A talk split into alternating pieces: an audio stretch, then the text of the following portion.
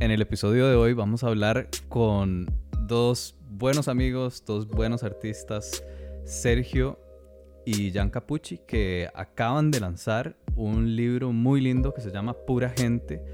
Es la primera vez que hacen un libro en donde vemos tantas personas, al menos en esta manera, y estuvimos hablando con ellos cosas muy interesantes. De hecho, Pura Gente trae específicamente 54 historias de personas de diferentes partes de Costa Rica, se dedican a tareas muy diferentes y están a cargo de 29 escritores. Y ahora, Sergio, que estabas hablando de esto de los libros de fotos que vemos, en Costa Rica hay muchos de ellos que son de los Puchi precisamente. Así los vimos con libros como Costa Rica Aérea, que son dos volúmenes. También hay otro libro de volcanes, hay uno de fauna, uno del Chiripó. Hay una gran diversidad de libros que definitivamente están súper bien posicionados precisamente por la calidad del trabajo que tienen y ahora por primera vez ellos eh, le dedican un libro entero a las historias que a fin de cuentas también hablan sobre cómo es Costa Rica. Así que vamos a hablar con ellos en este episodio de La Buena Mesa. Espero que sí. Llorar con que me pregunte eso. Eso, Junita, así se pudo. Cuando estuve en Costa Rica, el módulo más pequeño era el de cocina costarricense. Esto es La Buena Mesa, un podcast para compartir conversaciones que nos nutran y que nos hagan bien. Es necesario avanzar hacia, hacia esa ruta. porque Invitamos a personas a que nos compartan sus ideas, historias y sueños que nos puedan ayudar a construir una sociedad más sana. de una generación a otra. Yo soy Arturo Pardo. Y yo soy Sergio Leiva. Esperamos que este episodio te nutra. Mi nombre es Carlos Guadamuz Hidalgo, conocido como el Viejo de la Montaña. Soy de Piedades de Santa Ana, pero nativo en Brasil de Mora. Tengo 72 años y toda la vida, toda la vida he trabajado lo que es en agricultura, ganadería, carpintería, albañilería, en fábricas. Mi vida ha sido trabajar desde, bueno, desde que yo tenga uso de razón, como de los seis años. Seis años, ya a los seis años ordeñaba vacas, no eran de mi, no eran de mi familia, sino que yo la llevaba a una señora.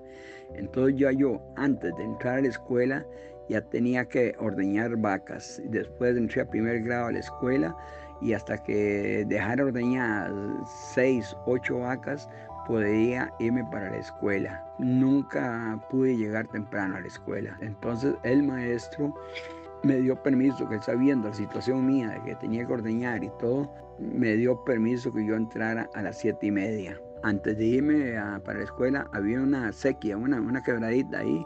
Y ahí yo llegué, me metía y me lavaba las patas, como decíamos nosotros antes, y me iba para la escuela sin bañarse, sin peinarse y sin nada, así descalzo, y así me iba para la escuela. Hace la casualidad que una vez estaba en un tope yo de Liberia y vio un señor, un señor que me tomaba fotos por un lado, me tomaba fotos para el otro, y aquí y allá, y lo que menos sabía era que era el papá de ellos que me estaba fotografiando en Liberia. Un día yo eh, eh, tenía una cita en el hospital médico y, y veo una exposición de fotos ahí, yo, ay, mira, yo, y le digo a la doña, pero mire, si este soy yo, aquí estoy, aquí me pusieron. Don Juan José había hecho una exposición de fotos y me había puesto a mí eh, en esa exposición. Ay, qué alegría sentí yo, sentí demasiada alegría, ¿verdad? Entonces yo eh, me imagino que don Juan José le dijo a los hijos que, que yo era una persona que, que sí tal vez podría, que les podría servir en algo a, a ellos, ¿verdad? El día que me, me visitaron la familia Pucci, los hermanos Pucci con sus secretarias y todo, yo no sabía ni para qué era, no, no me imaginaba. Pero santísima, tenía qué es lo que estoy viviendo yo, ah? porque yo nunca había vivido una cosa así tan, bueno, yo digo ahora tan bonita, tan, tan impresionante, ¿verdad? Y ya, bueno, y ahí sí, mm, creo, creo que yo me sentí tranquilo al frente de las cámaras, ¿verdad? Y me siento muy agradecido con la familia Pucci por haber eh, puesto un granito de arena para ese libro. Y lo que más me gusta fue que me dijo eh, don Sergio Pucci, vea, don Carlos, le digo una cosa, usted ha sido el primero que con usted vamos a iniciar el libro. Oiga, qué cosa más bonita, ¿ah? que, eh, para iniciar ese libro, que yo era el primer escogido. Muy entusiasmado en, en, en leer el libro ese. Bueno, entonces estamos en esta conversación muy, muy felices de contar con los hermanos Giancarlo y Sergio Pucci. Los dije en nombre, en, en orden de edad, por si acaso. Y de verdad, muchísimas gracias por haber venido a la buena mesa a contarnos sobre este nuevo proyecto que ya está en la calle. Y pues nos llamó mucho la atención por el hecho de que definitivamente es un material eh, relevante en función de retratar al, costarricense de una forma en la que creo que no se había hecho antes, por lo menos en un, libro de, esta magnitud. Eh, así que bueno, podemos empezar de repente eh, hablando un poco qué es lo que, lo que, le, da, lo que le da vida a este libro. ¿Qué los motivó a, a, decir vamos a recorrer Costa Rica a buscar historias de personas de múltiples lugares, múltiples edades, de diferente origen y que a fin de cuentas ya está en un, en un libro que ustedes ya tocaron y que la gente puede, puede ver y bueno, comprar también, obviamente. Sí. Bueno, no, primero en, encantado eh, de, de, estar acá y sé que Sergio también. Sí, buenas, buenas, eh, contentísimos de estar por aquí. Y mm, bueno, no, nos une amistad de años con Arthur y con Sergio y Good Food también ha sido por distintas razones algo cercano a nuestro corazón, así que en realidad este es un, este es un rato significativo. Y volviendo a tu pregunta, en realidad hace un par de años, un poco más, casi tres años, eh, nos en el contexto del Bicentenario, ¿verdad? Que venía el Bicentenario, nos empezamos a preguntar, bueno, ¿cómo podemos aportar a la narrativa país? Si vamos a hacer algo nuevo, si viene un proyecto nuevo, ¿qué, qué, qué podemos hacer diferente que aporte, que, que, que, ayude a construir ese, este momento histórico?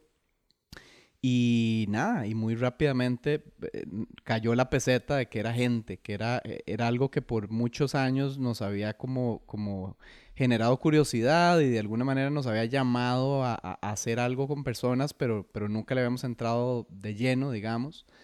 Eh, lo más cercano fue en el libro Chirripó, que había un capítulo de las comunidades cercanas a Chirripó, que por cierto estuviste por ahí, ahora que lo recuerdo nos tocó subir juntos Chirri para ese libro. Y, y, bueno, eso, eso motivó, pero, pero el contexto del Bicentenario era importante.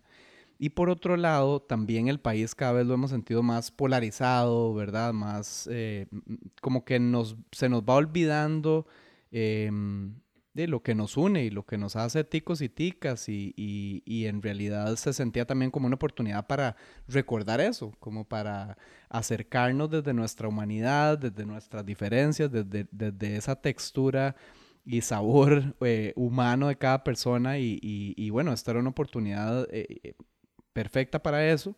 Y por último punto, empezamos el proyecto y a medio palo se viene una pandemia. Entonces, llega un momento donde también nos cuestionamos de si era algo que podíamos continuar o no, que se había que detenernos por temas económicos y bueno, en algún momento obviamente por, por las restricciones de acercarse a hacer las fotografías, pero más bien el contexto de la pandemia nos dio más fuerza y una fuerza diría todavía más desde las entrañas porque se sentía aún más importante acercarse a la gente, conversar, de eso que, que, que, es tan esencial e importante para cada persona y entonces mm, es curioso, pero sentimos que llega en un momento ideal para nosotros como co-creadores del proyecto, digo co-creadores porque ha habido muchísima gente involucrada, ahora, ahora conversamos de eso, pero, pero para las personas que han sido retratadas, para las personas que han escrito en el libro y esperamos que para la gente que, que lo compre y lo disfrute también. Sí, además eh, me recuerdo un poco cómo empezamos con, con esto de los libros, madre, que fue una, una cuestión como muy orgánica, ¿verdad? Nosotros nos encantaba ir a los parques nacionales y ir a la naturaleza y de, llevamos, empezamos a llevar cámara y a hacer fotos y, y la, el primer libro que salió salió como muy orgánicamente, ¿verdad? Fue como, de hecho fue Papi que dijo, tengo, tengo un montón de fotos de Chirripó y voy a hacer un libro de Chirripó.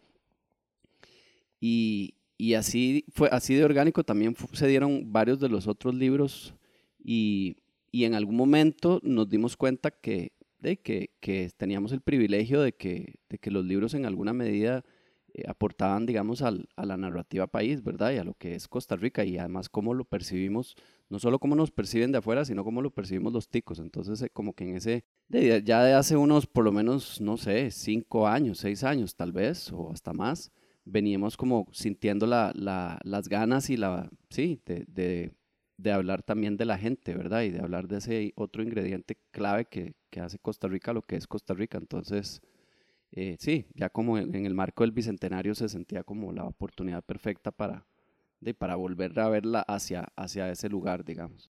¿Sienten que de alguna forma hay, hay alguna...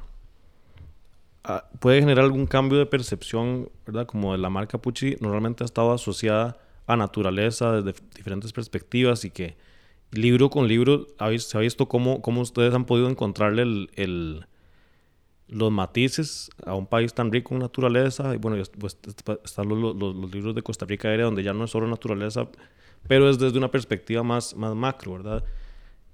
Para ustedes es como, como un reto también de repente que los perciban como, ah, bueno, pero también hacen gente que ya es otra, completamente otra perspectiva y que, bueno, creo que más bien puede ser algo, algo provechoso, pero ¿qué sienten con respecto a eso? Sí, fue, sí fue un reto, definitivamente como que estábamos conscientes de, de que era un libro muy diferente, digamos, en ese sentido a los que habíamos hecho antes, entonces se sentía como un reto, pero en realidad siempre se sintió como algo emocionante, ¿verdad? Como eh, que Tuanis, eh, eh, sí, entrarle a algo tan, tan nuevo y tan diferente, por lo menos a nivel de libros, porque eh, yo había tomado ya fotos de, digamos, retratos o otros temas que no fueran naturaleza.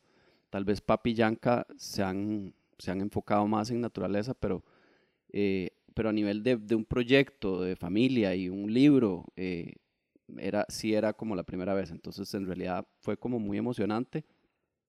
Em, y de, y de nuevo, también se sentía muy orgánico, ¿verdad? Porque en realidad, más que fotógrafos de naturaleza eh, o libros de naturaleza, em, la intención de, de los libros siempre ha sido eh, hablar de Costa Rica, ¿verdad? Y hablar de una pasión que sentimos por, por el país y por, y por las riquezas. Entonces, en ese sentido, de no, pues sí, se sentía muy, muy congruente, pues.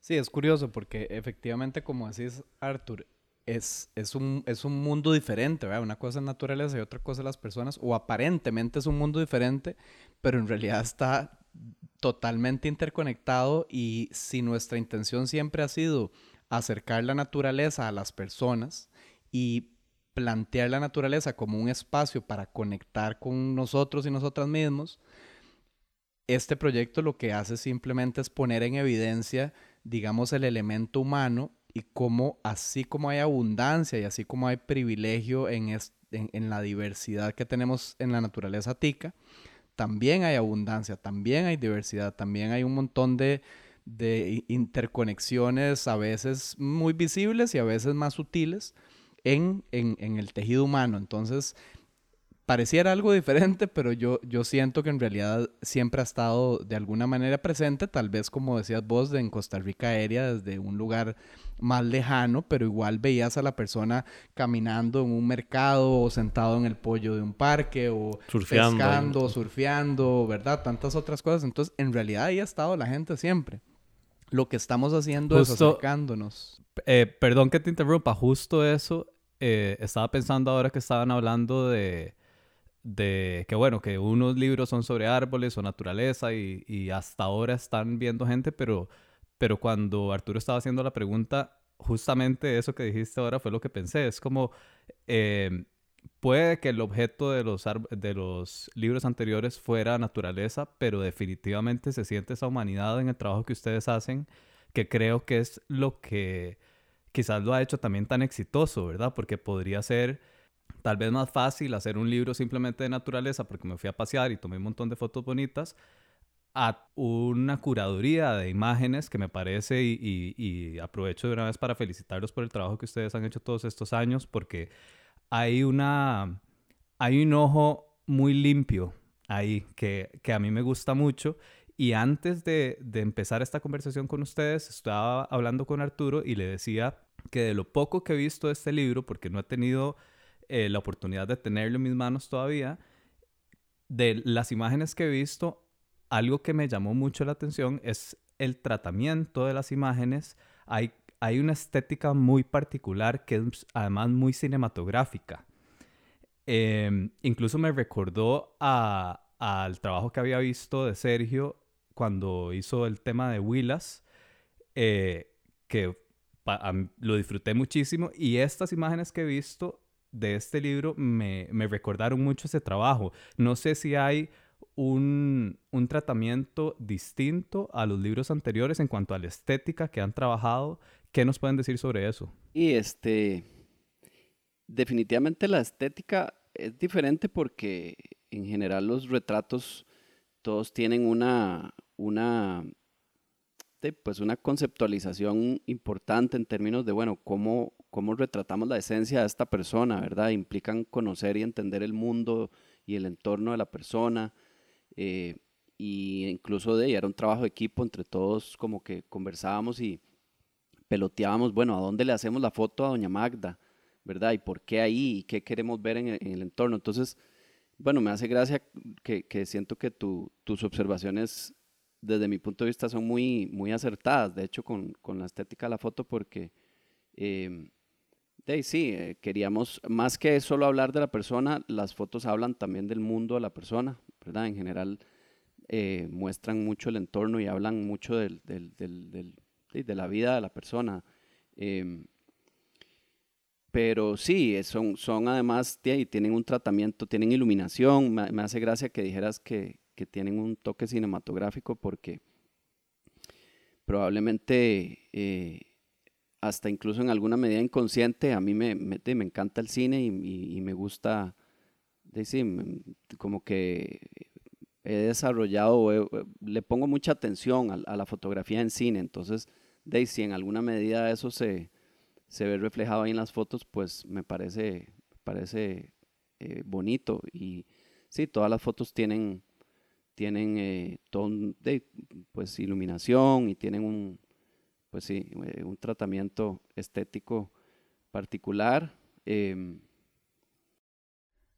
sí, creo que Sergio está siendo un poco humilde. Sergio le encanta el cine después de Willas, que le dedicó un tanate de, tiempo y además de, fue una experiencia gigante porque le tocó hacer un montón de roles dentro de eso mismo y se ha, formado bastante. Eh, definitivamente hay un, hay un ojo hasta cierto punto, sí, cinematográfico. Y tal vez quisiera a eso sumarle lo que Sergio también estaba mencionar, mencionando, que es poco la intención detrás de las fotos de, lo que queríamos transmitir con cada foto, porque un poco con, conectando eso con tu pregunta, Sergio, y, o, tu comentario de cómo sentís que nuestras fotos de alguna manera comunican algo más que solo belleza, ¿verdad? Y solo una foto bonita.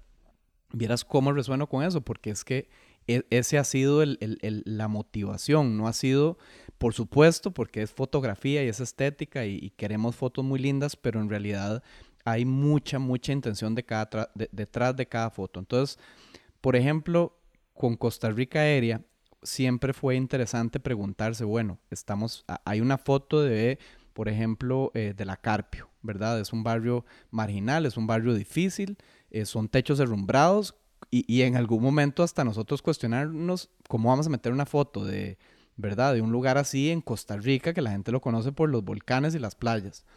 Pero muy rápidamente regresábamos a un lugar donde queríamos mostrar la Costa Rica honesta, la Costa Rica que todos sabemos y conocemos a pesar de que, de que no, la, no nombremos todas esas cosas que somos o que suceden en Costa Rica. Eh, entonces eso se ha visto así en Costa Rica aérea.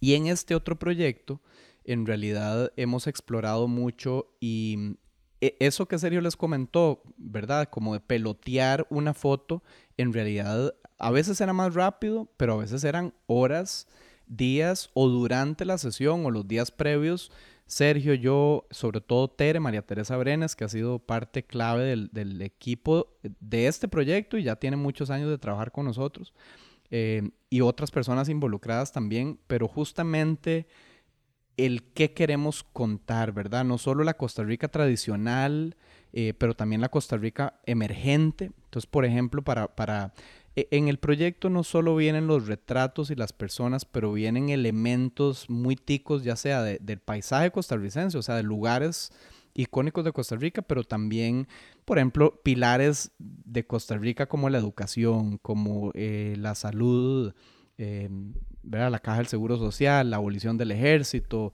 eh, lo que pasa es que no se hablan explícitamente, no hay un capítulo que hable de la, de la maravilla de esas cosas, pero es más bien a través de las personas. Entonces, por ejemplo, el café lo contamos a través de, eh, de, la campeona de barismo centroamericano y de toda su relación con el café, ¿verdad? Entonces no es alguien necesariamente un cafetal con el grano del café, pero es las, cómo se ha ido sofisticando el proceso del café y la vivencia con el café y cómo ella también de familia cafetalera ahora viene a, agregar una capa más, digamos, en, este mundo del café. O por ejemplo, eh, una fotografía que es de Mariam, que es una chiquilla que es campeona de robótica y la fotografía se la hicimos en la escuela Jesús Jiménez, que es patrimonio cultural y además representa em, de la, la, cuando se nombró la educación gratuita y eh, sí, obligatoria para todos. Entonces, no hay un capítulo de educación, pero queríamos justamente, era imposible no hablar de estas cosas cuando uno habla de Costa Rica. También em, una fotografía de una, de, de una experta en trasplantes de hígado que, de, que es una eminencia, que, que, que se enamoró del, de, de, todo este mundo de la cirugía en un viaje que hizo a Japón. Ahora hablamos un poco de las historias, pero, pero para cerrar este punto, y se, las fotografías son en el hospital donde ella trabaja. Entonces se está mostrando ese mundo también de la, de la salud eh, tica y del privilegio que tenemos, ¿verdad? A pesar de los 100 mil cosas que se puede mejorar y que hay que mejorar de la caja, pero eh, eh, ha impactado directamente el bienestar de las ticas y los ticos ya, ya por décadas. Entonces, estos son algunos ejemplos, hay muchos más, digamos, de capas de historia que queríamos contar a través de las fotos y que por eso eh, sí, sí, sí, sí, en ese sentido se siente cinematográfico porque no es solo la estética, sino así como una película, hay un montón de historias sucediendo en paralelo ¿verdad? Y que hablan y que dicen mucho, a veces de manera explícita y a veces implícita, igual, igual fue este libro. Hola, mi nombre es María Teresa Brenes, líder de proyectos y productora de Puchi. Para mí haber sido parte de este proyecto ha sido como un regalo, un regalo de la vida. Desde la producción, que fue bueno, un trabajo de muchísimo esfuerzo y muy retador, sin embargo de mucha intención de tratar de dentro de un rango gigante de perfiles y personas, tratar de ser muy representativos en quienes buscábamos para que participaran en este proyecto y luego conectar con estas personas que todas me han dado una gran lección de humanidad, de empatía. Incluso cuando me preguntan cuál es mi historia favorita o bueno, tengo muchísimas, me costaría mucho decidir o elegir a una sola persona porque creo que todas me dejaron grandes enseñanzas y, con todas conectamos de una manera muy, muy especial.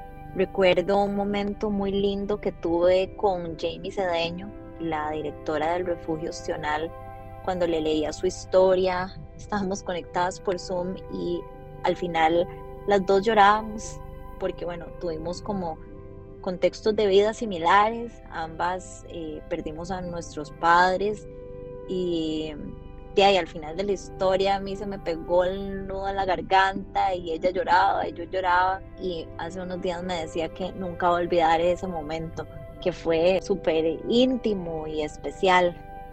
También, por ejemplo, hablar con Angeline de Limón y que ella me exprese cómo jamás pensó que su historia de vida fuera a ser importante para algo, para alguien.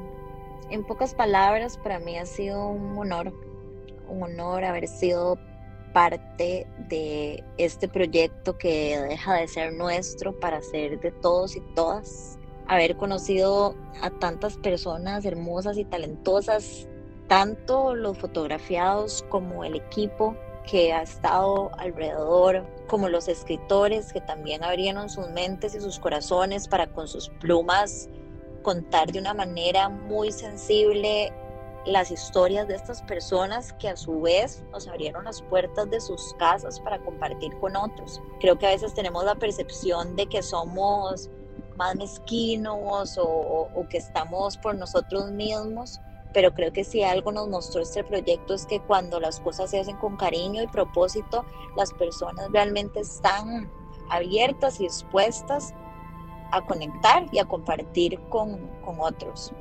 Sin duda alguna, poder entender que dentro de lo diferentes que somos y los distintos contextos, todas las personas tienen algo que decir, algo que contarnos y todas las vidas son importantes, todas son especiales. Qué país más hermoso que tenemos. Es un regalo no solo ser parte de esto, sino poder compartirlo con otros.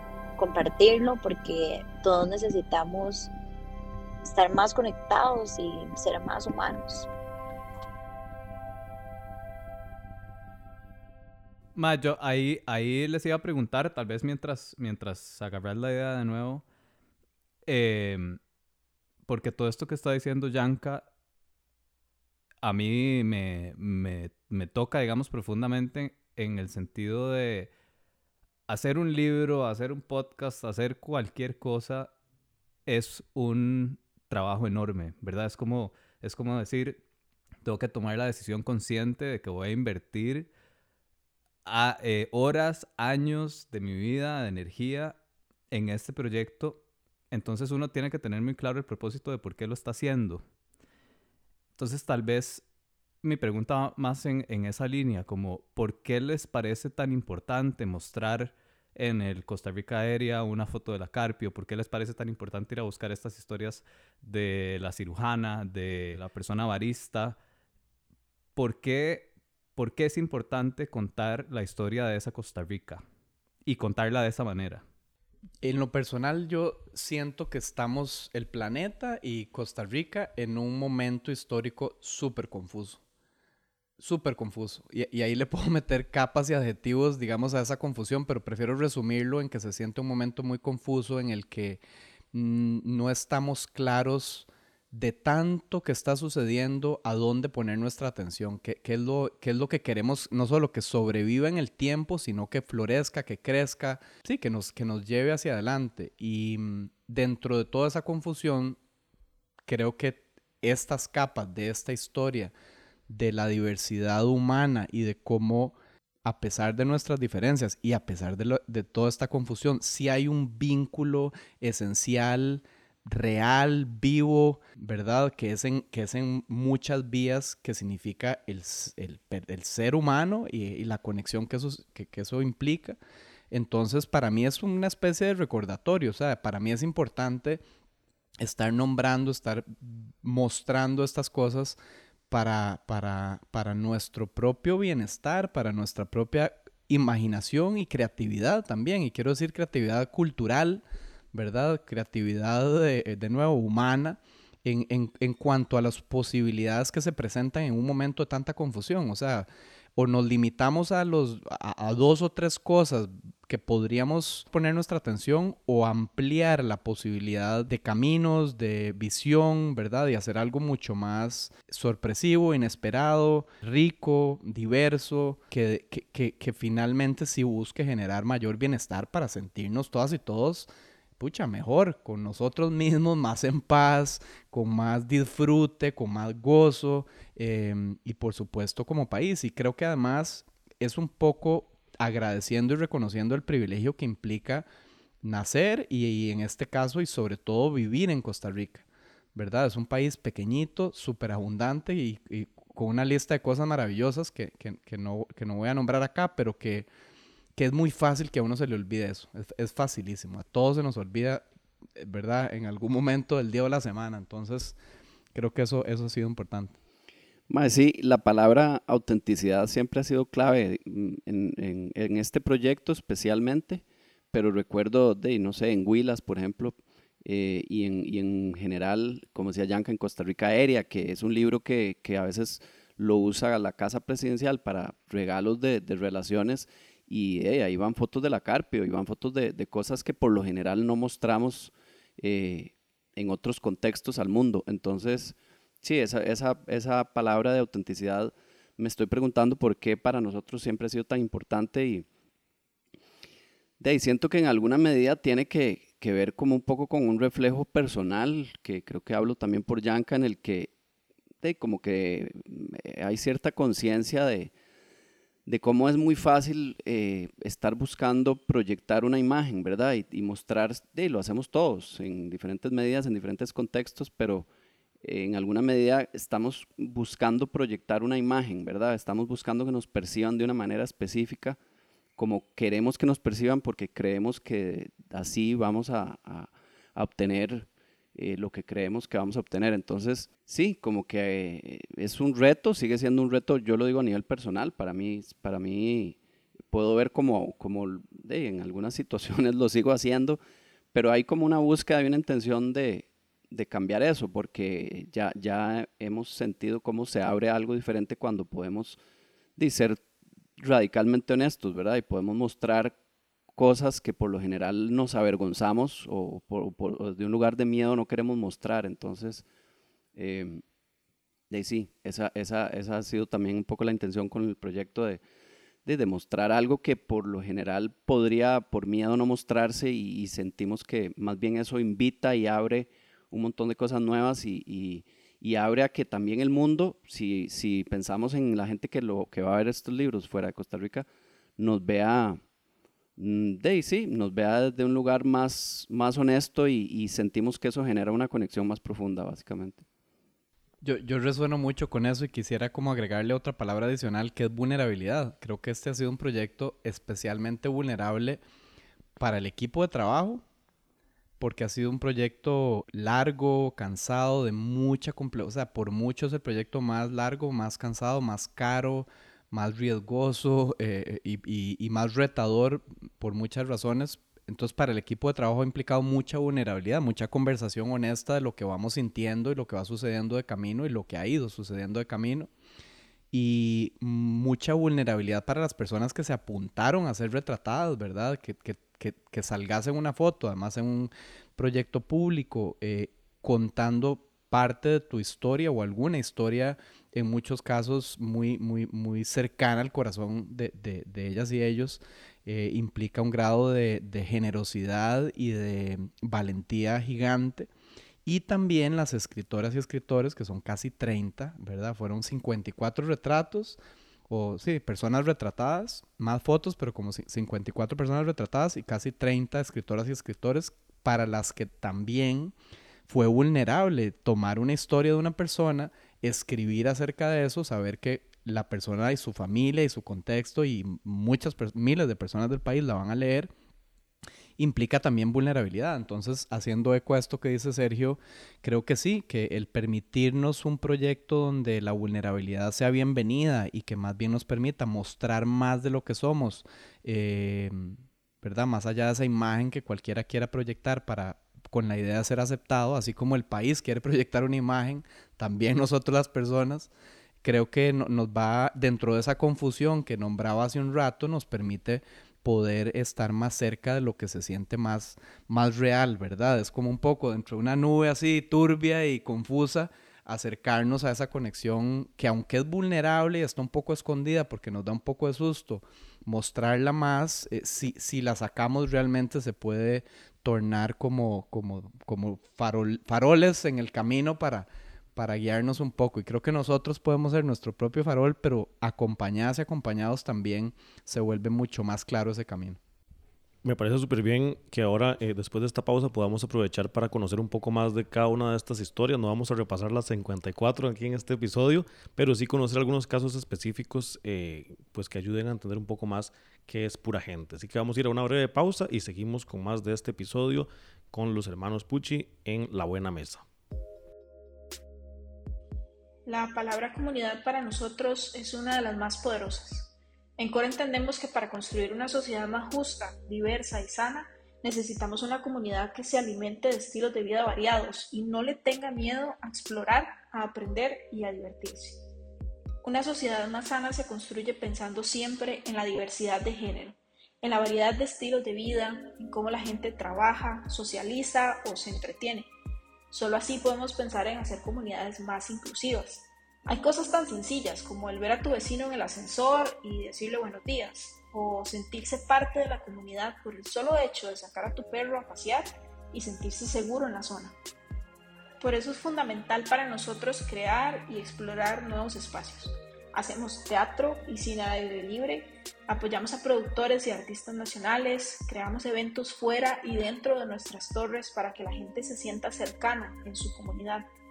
Hemos celebrado el Día del Tatuaje, hacemos eventos con mascotas dentro de los proyectos, pero lo más importante es que visualizamos todo esto con el mismo fin, crear comunidades más sanas y conectadas. Si querés saber más sobre los proyectos de Core, puedes buscarlos en Instagram como core.cr. Eh, bueno, yo quedé muy, muy, muy contenta. La verdad que la comida deliciosa, el cambio que sentí, digamos, no solamente a nivel físico, sino a nivel de bienestar en general, fue impresionante. O sea, la energía, la digestión, el buen humor, el bien dormir, los batidos deliciosos. A mí me cuesta tomar batidos verdes, o sea, es algo que me cuesta un montón, nunca lo logro. Los de ustedes me encantaron, o sea, me puedo tomar sus batidos verdes. Vamos a seguir entonces conversando sobre el libro Pura Gente, que como ya escuchamos son 54, 54 historias de eh, personas diferentes, de diferentes lugares, de diferente origen en Costa Rica, de diferentes profesiones. O sea, historias para todo el mundo y de todo el mundo dentro de Costa Rica, eso sí. Eh, y me llama mucho la atención que antes hablaron de lo complejo que fue este proyecto, cómo le llegaron a estas personas. Eh, ¿Fueron ya con cámara en mano o llegaron a, tocar puertas a ver quién les abría. ¿Cómo fue el proceso? También tomando en cuenta que hubo un equipo de gente bastante robusto, por lo que nos estaban contando. Sí, bueno, tal vez ahorita Yanka les cuenta de cómo los escogimos, cómo las encontramos, pero ya el proceso de, de tomarles la foto y, conversar con ellos para explorar las posibles, la posible historia que iba a ir en el libro, en la gran mayoría de los casos lo que hicimos fue que llegábamos y agendamos una mañana completa o una tarde completa con la persona. Entonces, em, en la gran mayoría de los casos no los conocíamos antes y llegábamos de un crew, eso es, eso es importante, digamos, la, la diferencia abismal con, con, otros libros de naturaleza en las que de, mm, se iba Yanka o Papi o yo con una cámara o a veces juntos a tomar fotos al, bosque. En este caso implicaba todo un equipo de, trabajo, eh, éramos un crew de siete personas tal vez, más o menos, y llegamos y compartíamos toda una mañana, por ejemplo, con Doña Magda, cuando fuimos a Tucurrique, y en esa mañana explorábamos su casa, ya de antemano habíamos decidido si hacer la foto en su casa o en, o en otro lugar, pero por, por, ejemplo en ese caso llegábamos a su casa, ya teníamos más o menos claro el camino, pero no exactamente la foto, entonces desde hacer el scouting ahí mismo y conocer la casa y entender cómo y a dónde hacer la foto, hasta conversar con ella, ¿verdad? Entonces, a veces mientras íbamos preparando las luces y acomodando un poco, digamos, el, por llamarle de alguna manera el set, que al final era de la casa de, la persona, pero, ¿verdad? Ciertos elementos que queríamos incluir o, sacar del cuadro, como que sí fue muy intencional que todos los elementos que estuvieran eh, tuvieran una intención. Entonces, eh, de un, digamos, un brete de arte, por llamarle de alguna manera en ese sentido. Eh, entonces estábamos Tere, Yanka, yo, em, en muchos casos iba Valerio o algún otro gaffer que nos ayudaba a, a, a setear las luces. Em, también iba Fernando Bolaños, que por mientras nosotros estábamos seteando luces, se sentaba con la persona a empezar a conversar y a explorar las posibles historias. En el camino nos venía y nos decía, Mae, me contó de esto y de esto y de esto, me parece tuanis esto, y entonces entre todos eh, opinábamos y sentíamos por dónde podíamos encaminar esa historia y, así se iba dando como en paralelo el proceso tanto de tomarle la foto como de conocer a la persona y, encontrar la historia. Perdón, ¿cuál es, cuál es esta historia de doña, de doña Magda que me llama la atención que fue el, el ejemplo? De hecho, es, creo que esa es la, la, la que a Yanka más le, le resuena. Sí, eh, hay un montón de historias, francamente. No, no sé si tengo una favorita que me, que me haya tocado más, pero la Doña Magda sin duda me ha, me, ha, me ha recordado que cualquier día de la vida podría ser el día más memorable de la vida o para uno o para los seres queridos. Doña Magda, así en, en resumen, porque quiero que, que, lean el libro, entonces no la voy a contar toda, pero ella nos cuenta una historia mm, de un día, un domingo, donde hicieron como un festín, un almuerzo en su casa. Eh, el, su papá llevó, ellos son de una familia súper sencilla, eh, el papá llevó unas tilapias, se hicieron como un hueco en el jardín, hicieron como la pantomima de, de pescar las tilapias y después de eso las cocinaron y almorzaron, ¿verdad? Toda la familia. Pero el instante que ella cuenta como uno, si no el día más memorable de su vida o el momento más memorable es después de haber almorzado, se acuesta con el papá debajo de unas veraneras en el jardín, ¿verdad? Una sombra y ahí como a simplemente estar con el papá. Y ese fue el momento más memorable. Cuando, cuando me contó eso, yo inmediatamente pensé en mis hijas, ¿verdad? Y, y como, como el regalo que puede ser cualquier instante con el simple hecho de estar presente con ellas, ¿verdad? Que no se ocupa llevarlas a un parque de diversiones o a una película o lo que sea, sino simplemente la presencia y el disfrute con ellas. Entonces para mí fue, eh, sí, como un recordatorio de eso y creo que hay como un elemento para mí que tiene que ver con la simpleza em, que se vuelve importante, de nuevo, dentro de tanta confusión a veces no hace falta enredarnos más de la cuenta para, para estar bien, sino irnos a lo más sencillo. Entonces, doña Magda además en estos días la, la, la vimos de vuelta después de meses de, de, haber tomado esa foto, le leímos su historia, estaba súper conmovida y doña Magda dos cosas me, me decía. Una es que ella sentía, me dice, yo siento que ustedes vivieron como si hubieran vivido parte de mi vida. ¿Verdad? Esa historia la escribió, por cierto, Adriana Sánchez, eh, que es una buena amiga también, y, y Adri estaba súper conmovida de que, de que doña Magda hubiera dicho eso. Y lo otro que gran me dijo... cocinera, gran cocinera, Adri. Grandísima cocinera y escritora y un montón de cosas. Eh, y también me decía doña Magda cuando, que, que, en tu currículum la foto ha sido una sensación, que todo el mundo conoce la, la foto, que le preguntan a ella, pero doña Magda, ¿cómo fue que usted salió ahí? Y bueno, y que ella les decía que, de que, que en la vida no hay casualidades y que ella en ese galerón donde sale cocinando los pejibayes ha pasado tantas madrugadas donde ha estado ahí sola cocinando y me dice, y es que con esa foto ya ese, ese momento se inmortalizó, ya dejé de sentirme sola en esa cocinada, ya la gente, ¿verdad? Sabe, lo, conoce ese lugar tan, tan especial y tan importante para mí. Me dice, ¿cuántas madrugadas a ir a vender a las ferias y todo? Y, y, y se sentía muy honrada y muy vista. Entonces, creo que eso también, eh, de nada, hace, ha hecho muy significativo este, este proyecto. Bueno, a partir de esa historia como ejemplo, ¿cómo fue esa selección? Es decir, sí. ¿cómo le llegaron a Doña Magda? ¿Cómo le llegaron a, a, la familia también de Limón? Olvidé el apellido. Los Brown. Los. Brown. Eh, o por ejemplo, hay unas historias que me parecen muy interesantes. Eh, bueno, y en general me parece que es uno de los grandes valores del libro, que también siento que es un recordatorio de que no hace falta que uno le pase algo impresionante para tener algo que valga la pena contar. Sí. Y, y que esa narrativa, ¿verdad? En la, en la diversidad de, de historias, en la, en la diversidad también de los, de los autores que participan, creo que eso siempre está como un hilo conductor y, y, y, me parece muy valioso también que lo hace uno cuestionarse, bueno, si en algún momento algún loco llega a acercarse y para preguntarme que le cuente alguna cosa de mi vida para tomarme una foto, ¿qué le contaría? Yo soy Adriana Sánchez y escribí la historia de Doña Magda, la pejiballera. Fue una experiencia súper linda. Me parece que los chicos, eh, los Puchi, hicieron un, trabajo muy bonito a la hora de, buscar a las personas que, iban a, escribir las historias y de tratar de hacerlas conectar con, los personajes del libro. Eh, yo conecté de inmediato con la historia de Magda, conecté con ella, este, es una persona con la que tengo muchas afinidades en nuestras historias de vida, eh, de haber nacido, de habernos criado en zonas rurales, de dedicarnos a la cocina, eh, esa pasión que ella tiene por todo lo que hace.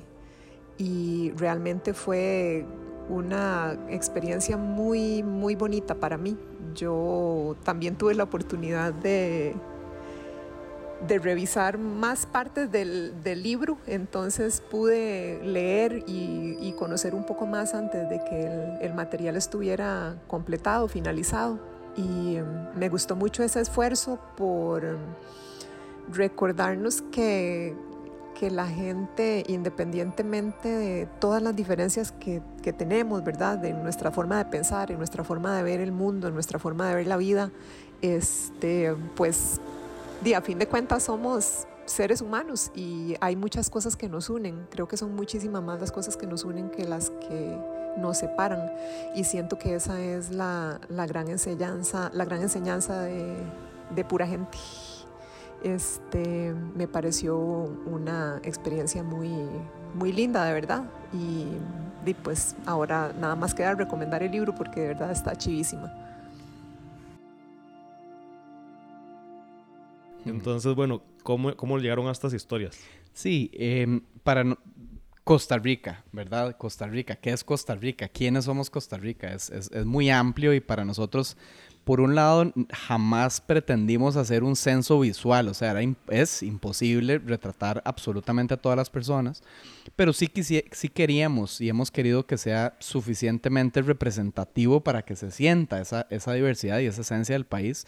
Entonces hicimos una serie de investigación con estadística del INEC, del Estado de la Nación, y otro tanate fuentes diferentes y, y, montamos una especie de matriz donde, por ejemplo, dividimos a, a las... A, íbamos a empezar con 50 historias, nos fuimos a 54, pero bueno, de esas cuántas personas estarían en cada provincia. De las edades que hay en el país, cuántos serían, cuántas personas habría de tal rango de edad y cuántas de tal otro. De los rangos de, de percentil de ingresos o de clases sociales, de esas 50 personas, cómo estarían distribuidas. De las principales actividades productivas de Costa Rica, cómo estarían representadas, cuántos serían personas que tienen una relación con turismo, con servicios, con actividades productivas y si son actividades, digamos, agrícolas, cuántas de inclusive de cuál cultivo. Eh, por ejemplo, los instrumentos médicos que son ahora el principal, lo, lo, que Costa Rica más exporta, bueno, eso tenía que estar representado.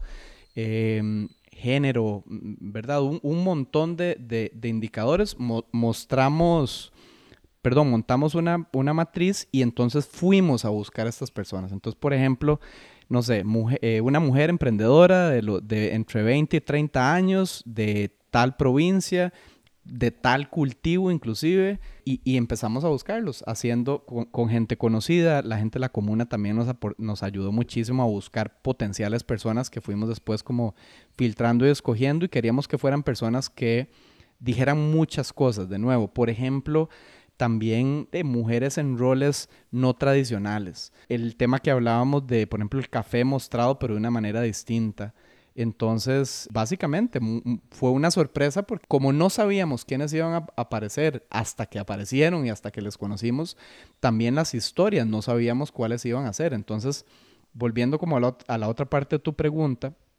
en realidad algunas personas decían como, bueno, es que yo no todo, a mí no me ha pasado nada, ¿verdad? Sorprendente. Y en pocos segundos o en algunos minutos era claro que era todo lo contrario, o sea, todas las personas tenemos, no algo, pero muchísimo que contar. Entonces, esa exploración con las personas para conocer esa historia, como comentaba Sergio, nosotros del equipo poder sentir un poco más o menos por dónde podía ir y simplemente eh, darle más espacio a que, a que nos contara de eso específico, se volvió un privilegio y algo muy rico y que habla de esa diversidad. Y tal vez para de una vez comentar otra capa de diversidad que tiene el proyecto es eh, las escritoras y escritores, así como había estas 54 personas, eh, de camino decidimos que queríamos que muchas personas escribieran también. Entonces hay casi 29, de nuevo, escritoras y escritores que tomaron estas historias que quisimos también, digamos, empatarlo, ¿verdad? Y darle a una persona Inclusive le damos dos o tres historias para que sintiera por dónde, qué le conectaba más, qué sentía más cercano, a dónde sentía que podía aportar más desde su perspectiva, digamos, de escritor o escritora, que en algunos casos eran personas muy reconocidas, Dorelia Barahona o Jaime Gamboa, Carla Pravisani, eh, Claudia Barrio Nuevo. Y otras personas que tal vez no se dedican 100% a eso, pero que tienen la sensibilidad de escribir, eh, Álvaro Cedeño, eh, Alonso Muñoz, buena Adriana Sánchez. Un tal Arturo Pardo. Un, famoso Arturo Pardo. Que aparece por ahí. que aparece por ahí. El proceso, el proceso con cada uno de estos escritores y escritoras, ¿cómo era? Eh, cada uno de ellos llegaba a conocer a la persona, escuchaba su historia y a partir de eso contaba la historia o había una interpretación libre también de esa misma historia? ¿Cómo, cómo funcionaba eso? Esa parte fue todo un reto. Imagínate lo complejo de, de llevar a, a, un montón de escritores a, a, todo, a un montón de rincones lejanos del país. Eh, en muchos casos eh, personas muy ocupadas, en fin. Lo que terminamos haciendo fue que, de, de nuevo, Fernando Bolaños conversaba con estas personas en, en, la locación y grababa toda la conversación. Entonces llegaba, le llegábamos después al escritor con un audio a veces de dos horas eh, para que se lo tirara y tradujera esa historia. Además, em, teníamos una conversación con el escritor donde le contábamos un poquito de, de la persona, eh, de la historia, le, le enseñábamos la foto, le enseñábamos un video como para que sintiera los gestos y la, y la personalidad de la persona de la cual iba a escribir. También, como decía Yanka, le ofrecíamos unas opciones, ¿verdad? Le contábamos, hay estas tres personas, esta historia va por este lado, estaba por este lado y estaba por este lado. Y la persona decía, uy, me encantaría escribir de, de Doña Estebana. Y se tiraba el audio y de ahí escribía. Entonces, sí, no, realmente ellos no, no se conocieron directamente. Bueno, a mí, a mí efectivamente me, me correspondió eh, escribir tres historias, que de hecho también está recordando fue la, la primera que se había hecho y, y, la, y la última, curiosamente, entre esas tres historias. Y el proceso fue muy, muy valioso porque esto que, que, te, que, te, decía, creo que fue doña Magda, de que, de que capturaron un momento de, de, la historia personal, desde el otro lado pues también se veía como que lo estaban dejando entrar en la casa por un ratito y ya obtenía información valiosa.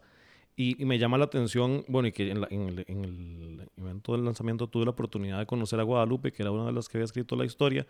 Eh, me llama la impresión, me llama la atención más bien eh, ¿qué, qué, qué, pensarán? Bueno, yo pude hablar con ella, estaba muy, muy contenta además de verse, verse retratada, eh, pero ustedes que han escuchado de las otras personas que, que han salido y, y, cómo se sienten de que Costa Rica entera las vaya a conocer, que vayan a estar en aeropuertos, los libros, eh, pues que a fin de cuentas, hablamos ya de la vulnerabilidad, pero en cuanto a la emoción o inclusive como el, el, el miedo que le queda a la gente de un evento como estos que no pasa todos los días? Mae, justamente anoche tuvimos este evento en el que mm, citamos a, a, llegaron casi todas las, bueno, muchas de las personas que salen en el libro, los escritores. Fue lindísimo ver que se conocieran, que, que, que conectaran de repente los Brown de Limón, que nunca en su vida hubieran coincidido con, con qué sé yo, con Doña Estebana y La Chira fue lindísimo y realmente yo ayer me quedó clarísimo que lo más valioso que me deja a mí esta experiencia y este libro es el haber conocido y compartido con, con toda esta gente porque realmente vieras que, que contentos y agradecidos estaban de, de ser parte de, de algo así. Eh, entonces, así como, como doña Magda decía eso, también los Brown anoche a mí me conmovieron porque, porque me decían, dice que, que cuando vieron la foto en internet y todo el mundo la vio allá en, en Puerto Viejo y que todo el mundo les comentaba y no sé, hay, hay como una gran satisfacción, un gran y una gran agradecimiento de parte de ellos de, de intuyo yo, de, de, sentirse vistos, ¿verdad? Y escuchados. Entonces, eh, de para no, no sé, se siente como un gran honor y como un privilegio como poder canalizar esa, esa ventana para que ellos se sientan vistos, se sientan honrados y, y de básicamente ese, ese agradecimiento y esa, mm, dice, esa alegría y esa emoción de ellos de ser parte de algo así y ver ayer y verlos ayer compartiendo y, de, y para mí eso es lo más satisfactorio, realmente hasta ahora eh, me quedo con eso. Hola, mi nombre es Elizabeth Argüello, yo vivo en Naranjo, en Alajuela, y soy ilustradora y muralista y artista visual. Bueno, lo que siento de estar en un libro que va a tener circulación nacional, en primer lugar, muy honrada de que me hayan tomado en cuenta, de que me hayan invitado a participar del libro, que me hayan dejado contar mi historia, un poquito mi historia profesional, de mi familia o anécdotas. Y la verdad se siente muy bonito porque como que siento que puedo ser parte de una muestra representativa de lo que es Costa Rica de alguna manera me tomaron en cuenta y, espero que, que, la gente cuando lea mi historia o, se acerque a esa parte del libro, pues se pueda identificar con mi, con mi personaje, mis vivencias o, o, lo, que, lo que transmita, ¿verdad? La foto y todos los elementos que, que van a estar ahí. La experiencia cuando me visitaron y en sí toda la sesión fue bastante agradable, fue bastante bonita porque en realidad sentí que todo el tiempo estuve como jugando, como jugando en el medio de la foto, ¿verdad? En particular porque la foto nace a través de un dibujo, de una ilustración mía, entonces intento replicar un poco de cómo son mis ilustraciones eh, mediante la fotografía. Entonces el trabajo de todo el mundo fue muy importante porque trataron de recrear ese mundo mágico de cómo podría ser una ilustración mía, ¿verdad? De muy agradecida con todo el equipo que se apuntó a la idea, con, con ese ratito lúdico, digamos, que tuvimos ese espacio para poder crear una fotografía única y que contara un poquitito de mi personalidad y que contara un poquitito de, pues, de cómo podía reflejarme yo en el libro o cómo, o cómo podía ser mi puesta en escena dentro del libro que tiene un montón de gente súper chiva, interesante y, llena de, de, rasgos tan particulares, ¿verdad?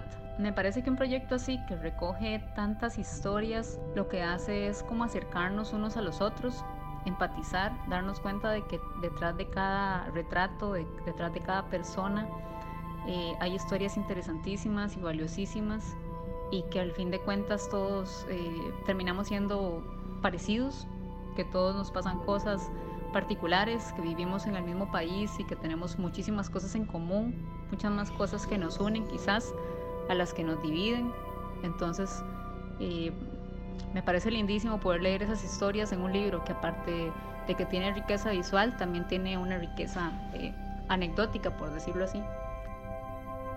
Ustedes como, como cabezas, digamos, tal vez de, de este gran equipo que es lo que permite que se pueda hacer un libro como este o un proyecto como este. ¿Qué esperan ustedes personalmente, cada uno de ustedes, que cualquier persona que abra este libro sienta y le quede grabado? Yo, yo vuelvo a la, a la palabra de autenticidad. Siento que lo más importante para nosotros era como que, que, que quedara plasmada la, la humanidad y la, como la esencia de la persona. Entonces, eh, en las historias hay mucha vulnerabilidad, hay, mucha, hay mucho sentimiento, hay miedos, hay ansiedades, hay sueños, hay dificultades, hay redención, eh, ¿verdad? Entonces, creo que al final más que... Sí, como, como si la gente que lee y ve el libro siente una conexión con estas personas independientemente de la nacionalidad, independientemente de la clase social, de todo el montón de, de sí, etiquetas que nos formamos cuando juzgamos a alguien. Si simplemente ven lo, lo, que hay detrás de todo eso, creo que será, será un éxito y creo que esa fue en buena medida la, la intención que, que, sostuvimos durante el proceso.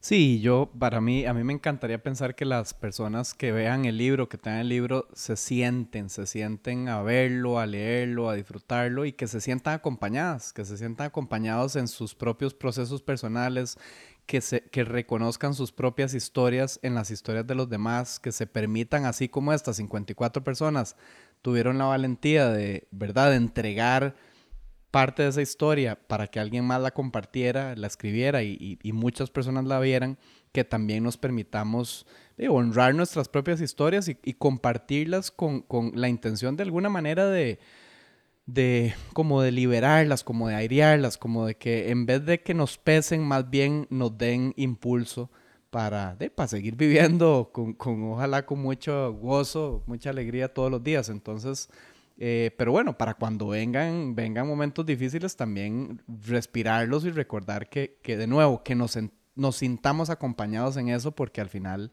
eh, parte de la experiencia humana es, es es esa, ¿verdad? Y que, y que eh, independientemente de alguien en otro país, aquí o donde sea, vivimos muchas de esas eh, vicisitudes.